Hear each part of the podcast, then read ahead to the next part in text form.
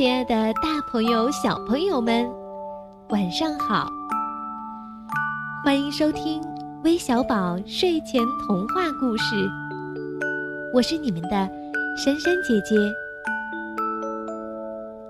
今天，让我们一起来分享由武言涵、妥仙鹏两位小朋友点播的故事《井底之蛙》，希望你们能够喜欢。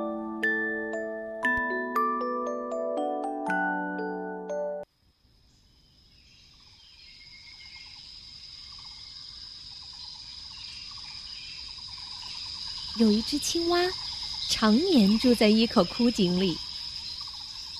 它对自己生活的小天地满意极了，一有机会呀，就要当众吹嘘一番。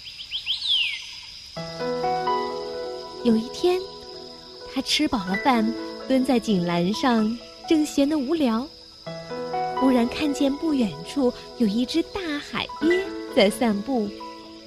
青蛙赶紧扯开嗓门喊了起来：“呱呱！喂，海鳖兄，请过来，快请过来！”海鳖爬到枯井旁边，青蛙立刻打开了话匣子：“呱呱，今天算你运气了，我让你开开眼界，参观一下我的居室。”那里呀，简直是一座天堂。你大概从来也没有见过这样宽敞的住所吧？海鳖探头往井里瞅瞅，只见浅浅的井底积了一滩长满绿苔的泥水，还闻到了一股扑鼻的臭味儿。海鳖皱了皱眉头，赶紧缩回了脑袋。青蛙根本没有注意海鳖的表情，挺着大肚子继续吹嘘：“呱呱，住在这儿啊，我舒服极了。傍晚可以跳到井栏上乘凉，深夜还可以钻到井壁的窟窿里睡觉，泡在水里让水浸着两夜，托住面颊，可以游泳。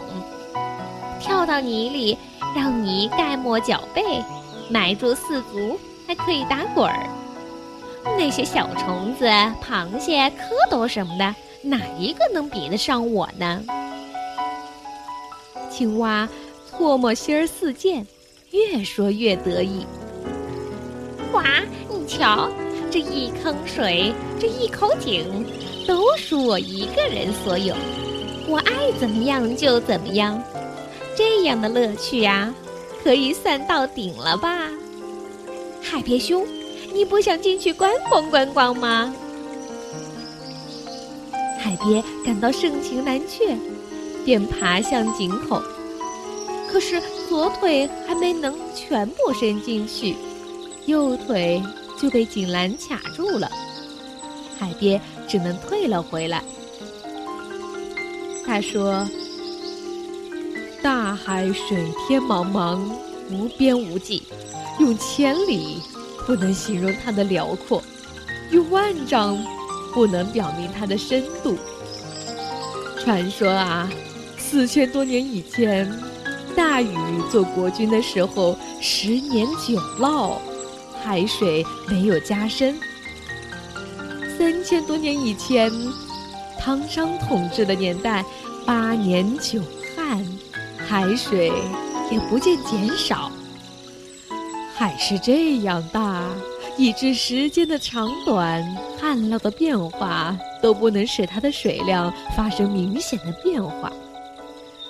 我说青蛙弟呀，我就生活在大海中，你看，比起你这一眼枯井、一坑浅水来。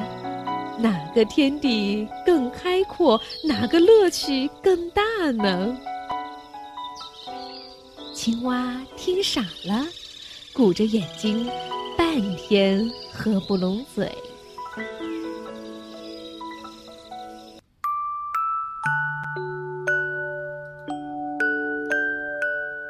小朋友们，如果我们把自己看到的一个角落当做整个世界。或者把自己知道的一点点知识看作人类文化的总和，那就会跟枯井里的青蛙一样，成为见识短浅而又盲目自大的人。要知道，世界是无限广阔的，知识也是永无止境的。我们一定要谦虚好学，天天向上。好的，我们今天的故事就分享到这儿了，咱们明天再见。